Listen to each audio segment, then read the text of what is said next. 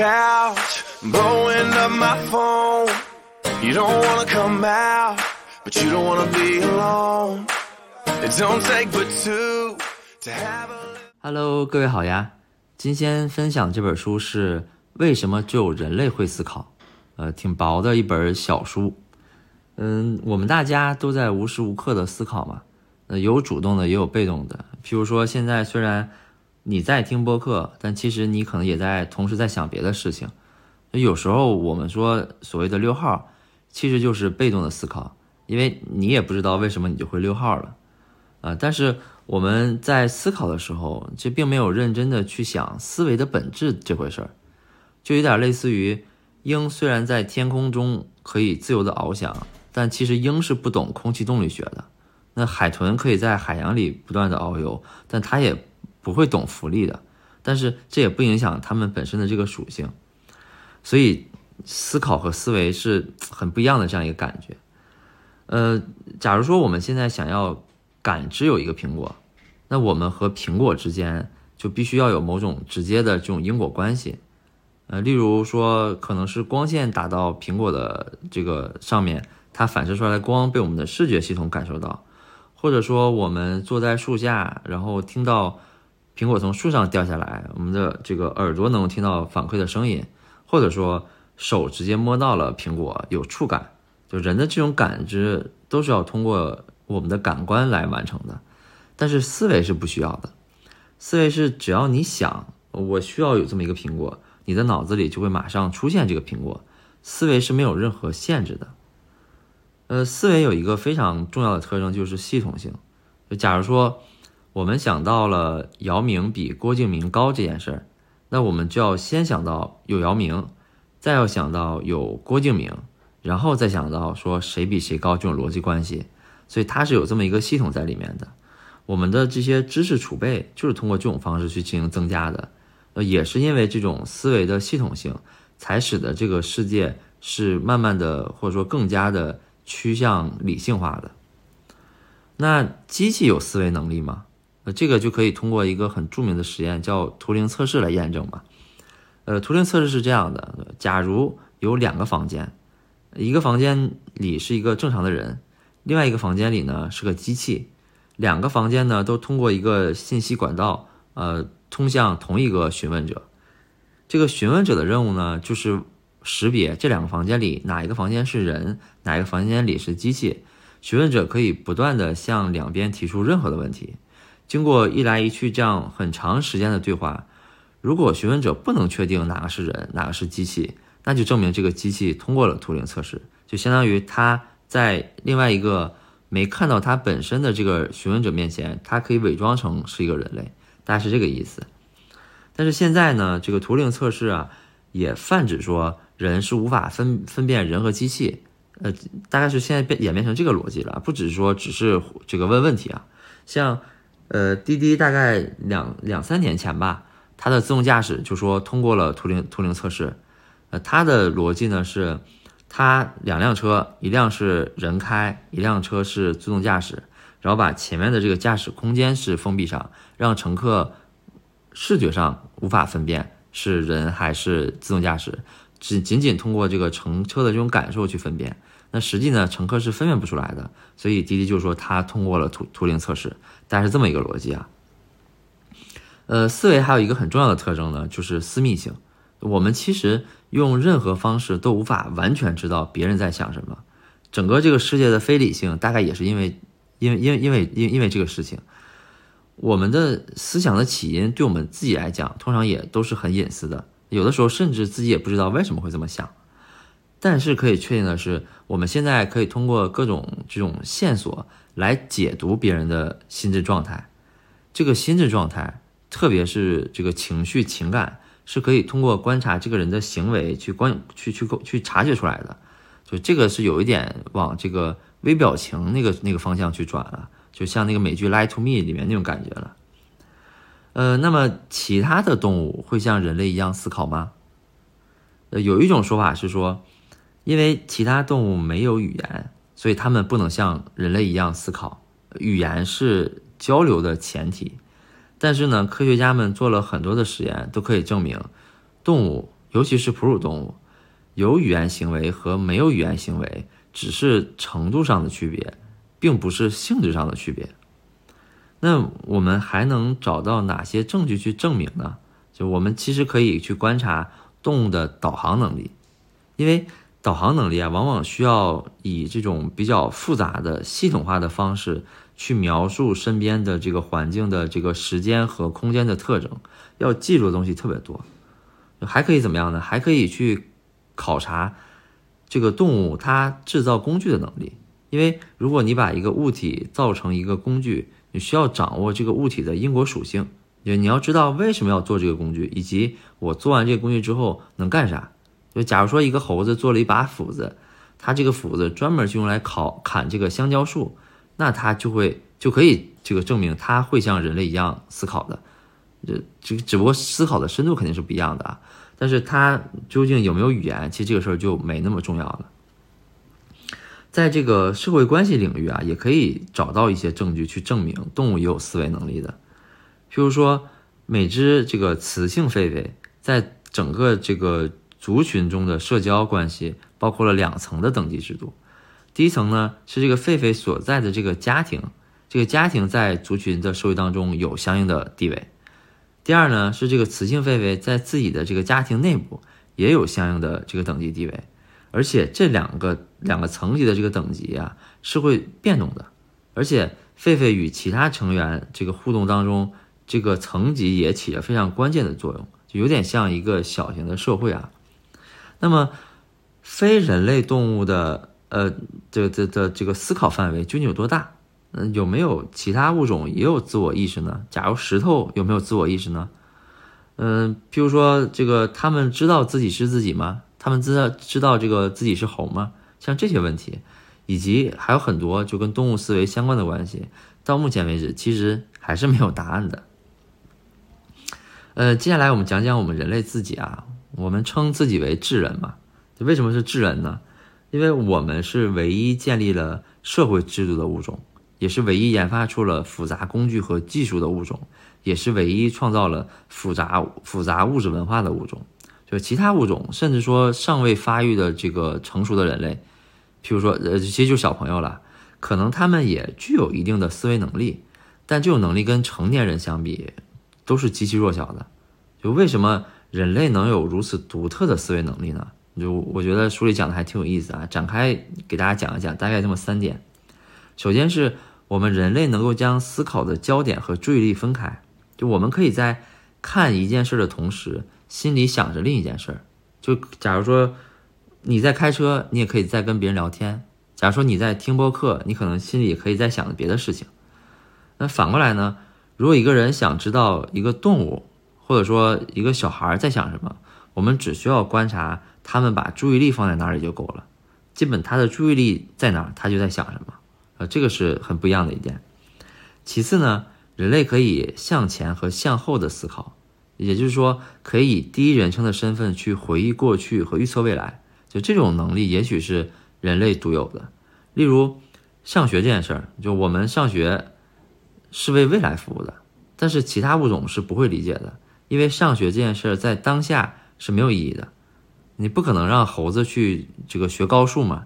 就哪怕这个猴子真的会算高数，他也不会去算，因为他也会觉得没有意义，因为他就不会想得很远。去预测未来，他可能更倾向于说：“我掰两个香蕉填饱肚子算了。”第三个不同之处呢，就是环境，就是人类思想产生的环境，从根本上就增强了人类思考的范围和活力。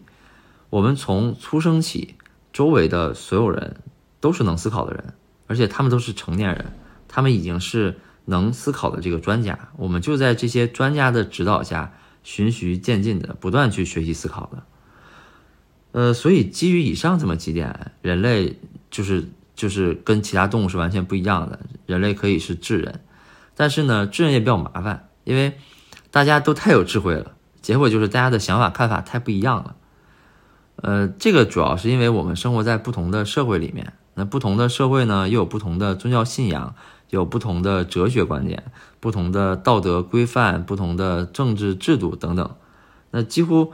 所有人类在解释自己和周围的行为时呢，又都会夹杂着这个信念啊、欲望啊、意图啊、情感等等，所以就造成了说，我虽然大家都是智人，但是大家的想法千差万千差万别，对吧？每天都在吵来吵去。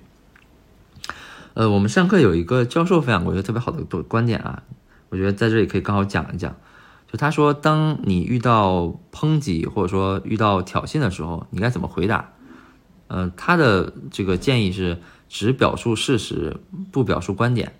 啊，就我已经把我我把我已经做的事情告诉你，你去判断就好了，而不是跟他争吵说怎么怎么样啊。假如老板骂你说啊，你看你工作没没搞好，你肯定不能反骂老板说你叉叉是吧？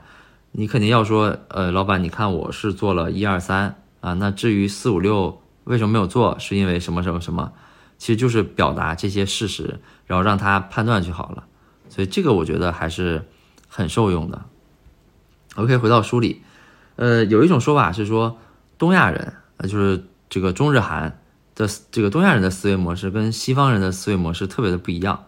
东亚人呢倾向于从整体的角度进行思考。而西方人呢，就倾向于从分析的角度进行思考。就面对问题的时候呢，东亚人往往考虑问题的方方面面，考虑的特别周全；而西方人呢，往往集中考虑问题的关键要素，就是看问题的关键点在哪里。呃，有一个测试啊，我觉得大家可以一起来跟我做一下，去看看这个心理学家说的准不准。啊，这个测试是这样的，很简单啊，有三个单词，呃，这三个单词呢，要把其中的两个归成一组，啊，另外一个就不用管。啊，这三个词呢是熊猫、猴子和香蕉。OK，你稍微选择一下。呃，我的选择呢是把猴子和香蕉放在了那一组。我不知道你的选择是什么。呃，心理学家拿这个去做实验，那结果是什么呢？结果是美国的学生会把熊猫和猴子分在一组，就大部分人啊，表明他们更喜欢按照对象的这种共同属性把它们分成一类，因为他们都是动物。而东亚的学生。就更愿意把猴子和香蕉分在一组，就表明他们是更喜欢按照对象之间的这种关系去把它们分成一类。所以我也是把猴子和香蕉按这个逻辑去分的。呃，负责思维的器官跟身体的其他的器官一样，就也会崩溃啊、失灵，这样就会导致这个妄想症，或导致其他的精神疾病。就妄想症或者说其他的这种精神疾病，就属于病理性的这种思维异常。呃，美国的精神医学协会把妄想症定义为基于外部现实错误推断所产生的不正确的信念，不管别人怎么想，也不管有什么无可争议或明显的反证，这种信念都不会动摇。所以，这个就是妄想症的一个本质，与现实脱节。呃，书里列了好几个挺有名的，呃，挺有意思的妄想症啊。我我觉得这个挺有意思，我就写进去了。就有一个妄想症叫科塔尔妄想症。这个病的特点是相信自己的身体正在腐烂，呃 所以在极端情况下，他会认为自己已经死了，就很奇特，就感觉自己像树一样，或者自己像一个烂了的一个肉一样，但其实他什么事都没有，呃，这这也挺奇怪的。呃，精神病家卡尔啊，在他一个很著名的著作《普通精神病》呃，《普通精神病理学》啊这本书里讲到，说人们一般有两种心智活动，但这两种的心智活动存在着巨大的差别。第一种是我们可以凭借直觉去理解的心智活动，呃，其实就是我们正常所思所想。那另外一种呢，是我们理解不了的，他会以他自己的方式运行的这种心智活动，这种心智活动是完全扭曲的，也是精神分裂的这种心智活动。我不知道大家有没有一种类似的这种经历啊，就是你会莫名其妙的想到一些东西，然后想着想着就突然自己打个冷战。就有点后怕的感觉，哎，就会问，哎，我为什么会想这些奇奇怪的都奇奇怪奇奇怪的东西啊？这个就是这个书里说的意思啊。呃，稍微扯几句啊，就大家知道精神病和神经病是完全不一样的嘛，就完全是不可以混用的啊。呃，精神病呢，重点是精神俩字儿嘛，就像什么精神分裂症啊这种，精神病呢，一般发病的原因不太好找，主要是遗传或者说社会的这种心理因素大一些。呃，精神病呢，它的症状也主要表现在患者这种认知上、情感上，或者说行为上的异常。但是神经病呢，重点是神经俩字儿，对吧？人都有神经，对吧？神经系统的疾病才是神经病。比如说你蹲厕所蹲麻了，其实就是你腿的神经麻痹了嘛，这个就是神经系统异常了，所以这个就是神经病。所以你说你哦，我上厕所腿麻了，其实你就是神经病犯了啊，其实是一个意思的。呃，幻想症的人为什么会幻想呢？就也试图去去去解释一下啊。呃，举个例子，有个有个患者说自己妄想这个被外星人控制了，为什么呢？就正常情况下，我当我们去移动我们自自己肢体的时候，会激活一个模式，大脑呢会允许你的运动系统去预测自己的行动会发生什么。就假如说我准备把手放到凉水里面，我其实是能够预测到放到水里后，水里之后大概什么样啊？但是这个外星控制妄想症的这患者身上呢，这种预测模式是受受损的。呃，导致这些人分辨不出是自己的行动还是别人的行动对他们造成的这种感觉之间的区别，所以他就觉得不是自己在控制，一定是有人在控制他，就大概是这个原因。呃，此外呢，妄想症患者还更愿意相信自己观察到的证据，而不是坚持原有的信念。这个意思是说，假如说，我我们坚信所有的鸭子都会游泳，结果呢，你看到了一只不会游泳的鸭子。那正常情况下呢，你这个你你可你有几种选择嘛？你可以是说我放弃鸭子都会游泳的这种信念，我觉得我看到的不对，是眼眼睛这个感官在欺骗自己，可能我看的是鸭子，但它不是鸭子。那大部分情况下呢，人都是会接受感官的证据，就修改先前的信念，眼见为实嘛。就我看到了，可能它不游泳，那那我就会怀疑，可能鸭子并不全是会游泳的，可能会有这种感觉。但是在妄想症患者这个眼里，他会坚持信念，并且得出结论，他的感官在骗他，我看到的不是真的，所以这也是为什么妄想症患者很固执，他们很脱离现实。呃，最后呢，我们聊一聊思维的边界，就我们的未知在哪里？这是一个比较深层次的问题，也有点偏哲学的感觉。呃，很多理学理论学理论家认为，现实这个世界当中呢，有三个方面。超出了我们的理解范围，呃，分别是意识的本质、物体本身的本质和上帝的本质。呃，意识的本质呢，是指说到现在为止还没有人能够提出特别合理的解释，能够说明神经系统的活动是如何产生意识的。对，意识还是一个很虚拟的东西。呃，就我们包括上生物课或看一些这个医学的这些纪录片啊，你是没有办法能够证明说。你的细胞的某一个反应就产生了意识的这种东西，只是有一些，呃，身体的这些叫什么脉冲之类的，呃，所以这个是解释不了的，这是第一点。呃，那物体的本质呢？是说物体啊有两个不同的属性，一个是固有属性，一个是关系属性。物体的固有属性呢，是指它本身所拥有的独立于其他物体的这个属性。那物体的关系属性呢，是指凭借它和其他物体发生关系所拥有的属性。例如说铃铛啊，就是一个典型的关系属性，因为它要发出声音。但是铃铛除去响铃的这个功能之外，它这个铃铛本身是什么，我们并不知道。因为唯我们唯一接触物体本质的方式，就是通过它的关系属性，因为它必须有某个确定的用途，我们才会去用它，否则我们就不会去用它了。所以这个就有点哲学的味儿了。假如说我们砌房子用砖头，是因为。砖头是可以挡风、可以遮雨的，但是我们并不会关心说砖头本身它是什么，大概是这个意思。第三个呢是上帝的本质，简单的讲就是我们无法理解上帝是什么。神学里是说神是三位一体的神嘛，这个圣父、圣子、圣灵，这这个东西就是完全超出了我们的理解范围。所以也有一些神学家认为啊，我们无法对上帝形成特别肯定性的概念。呃，这是因为上帝的本质当中就没有肯定性的概念，所以我们就没有办法得出肯定性的属性啊。所以我们能确定的是什么呢？我们只能确定他，我这就是这个神，他不是我们普通人，不是凡人。所以大概是这个意思。这也就是限制我们思维边界的这第三个方面。OK，所以这期大概就讲了讲我们去思考思维的这些方式。呃，也是有一点偏哲学的属性吧，反正是一本小书啊，大概是这样。OK，那这期就到这里吧，再次感谢大家的收听和订阅，我们下期再见，拜拜。